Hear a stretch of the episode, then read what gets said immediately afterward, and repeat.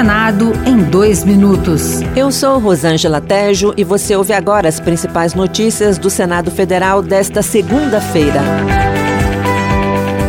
O plenário poderá votar nesta semana a taxação de ativos de brasileiros no exterior, chamadas offshores, dos fundos exclusivos e das apostas esportivas. O líder do governo no Congresso Nacional, Randolph Rodrigues, da rede do Amapá, disse que esse dinheiro vai ajudar o país a não ter déficit no ano que vem. Offshores e fundos exclusivos, nós acreditamos que 20 a 25 bilhões. PL de apostas, BETs, 1 a 5 bilhões. Esse conjunto é o que é fundamental para o governo apontar e insistir na meta de déficit zero para o próximo ano.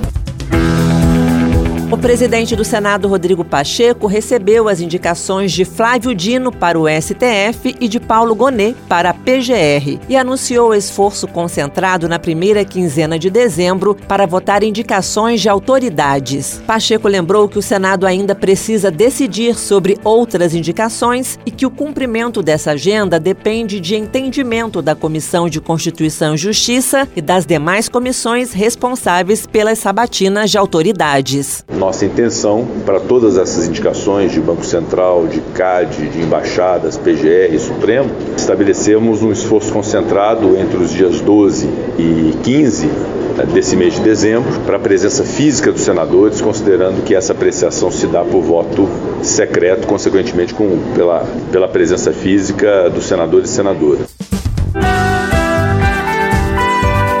Outras notícias sobre o Senado estão disponíveis em senado.leg.br barra rádio.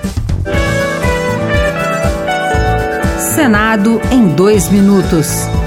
Uma produção Rádio Senado.